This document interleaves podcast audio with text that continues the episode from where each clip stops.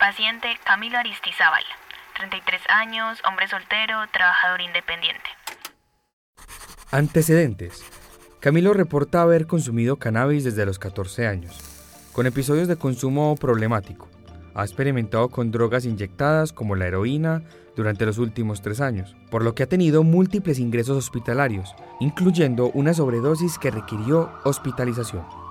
Durante esta hospitalización se encontraron problemas de salud sexual adicionales, incluyendo infecciones de transmisión sexual, debido a prácticas sexuales de riesgo. Motivo de ingreso. Camilo evidencia dificultades para mantenerse comprometido con el tratamiento. Sin embargo, acude a consulta de psiquiatría y psicología debido a su historial de consumo problemático de sustancias. En este momento sufre problemas emocionales y como también tiene diagnósticos por trastorno de personalidad, específicamente con trastorno límite de la personalidad, que le genera dificultades para regular sus emociones. Está temeroso de sus posibles reacciones. Examen físico.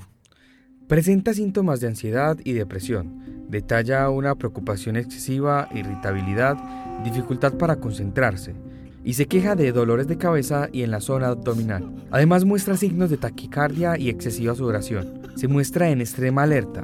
Lleva un periodo de dos semanas de insomnio, por lo que presenta ojeras pronunciadas, mirada cansada y enrojecimiento ocular. Detalla falta de apetito y está bajo de peso respecto a su última consulta. Información para diagnóstico. Se confirma que Camilo está experimentando un episodio de ideación suicida, Acude porque alerta sobre un intento de quitarse la vida con medicamentos. Recibió tratamiento farmacológico y psicoterapéutico para sus afecciones en el pasado, pero tuvo dificultades para comprometerse con el seguimiento.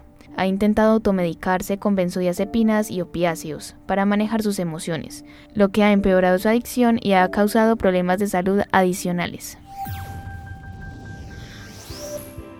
¿Cuál crees que es el diagnóstico exacto del caso de Camilo? ¿Qué recomendarías para el tratamiento de Camilo? ¿De qué manera realizarías seguimiento sobre su caso?